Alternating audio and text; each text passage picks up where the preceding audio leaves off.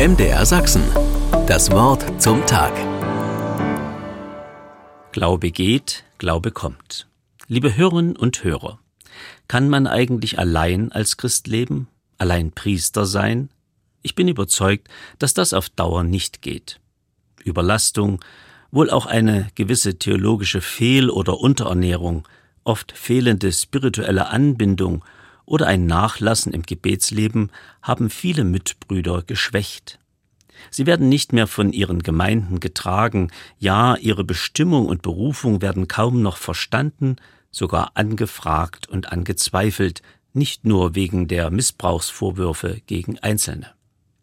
Glaube schwindet, wo ihn keiner mehr mit Feuer verkündet, ihn ohne Allüren lebt und von ihm demütig Beispiel gibt.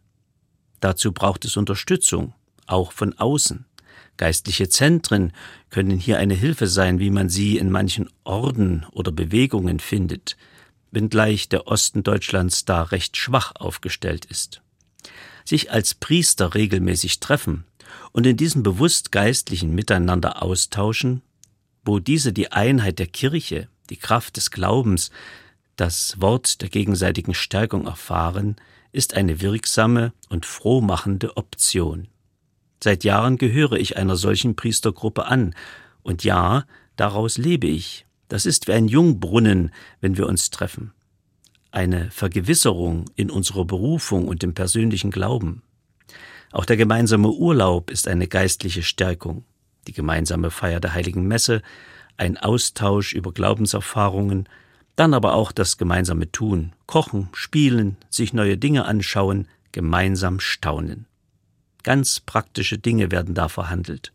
Mich zum Beispiel haben die Mitbrüder zu einigen gesundheitsfördernden Maßnahmen gedrängt, die ich sicher hätte sonst schleifen lassen. Heute bin ich Ihnen für diese Kurskorrektur zutiefst dankbar. Glaube vergeht allein, Glaube kommt und wächst im Miteinander. MDR Sachsen. Das Wort zum Tag.